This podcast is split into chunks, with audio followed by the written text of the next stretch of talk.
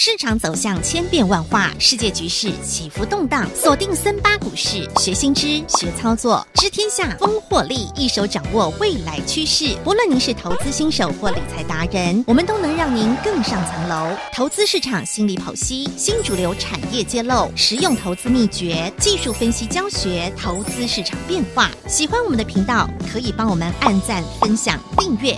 并且开启小铃铛哦！如果有想知道的财经相关内容，欢迎在影片下方留言，让我们知道哦。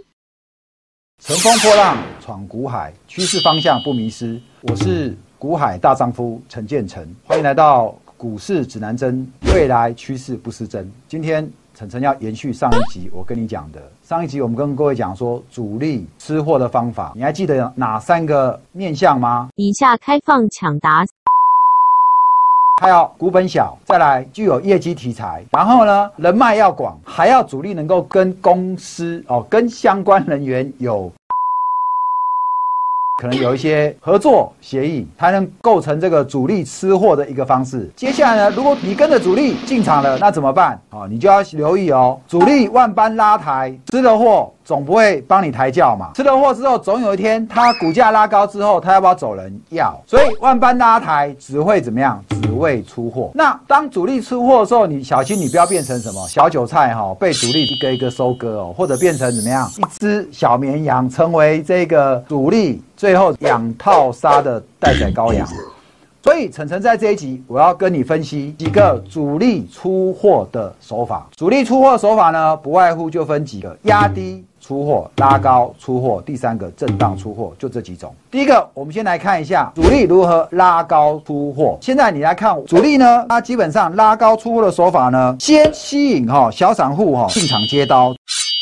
从线图中你可以看到，拉高后它会有小小的拉回修正，然后再拉高，再小小拉回，来回几次之后呢，散户会以为股价拉回都是绝佳的进场时机，所以他就趁拉回时候来买进。可是你发现，当你要拉回来买的时候呢，主力他发现你已经开始开心的趁拉回坐好上车，坐好坐满，安全带都系好了，他就给你突然咻一下冲下去，不但没有上升波段，没有第二次机会，只有一个套套。套，这个就是主力，他利用回档几次让你进场，最后他拉高出货。那接下来第一个手法就是主力用什么方式压低出货？同样的，请你看一下我们这边的线图哦。来，压低出货的方式呢，它就是非常快。如果说拉高出货是断轨云霄飞车，那压低出货就是怎么样？高空弹跳上去之后，咚的一声直接往下跳。因为就算杀低卖出，主力一样有目标收益，所以呢，他根本不在乎股价怎么跳。可能它的成本远离它出货股价还要高很多，所以成本够低，拉够高的话，直接给你杀杀杀杀杀，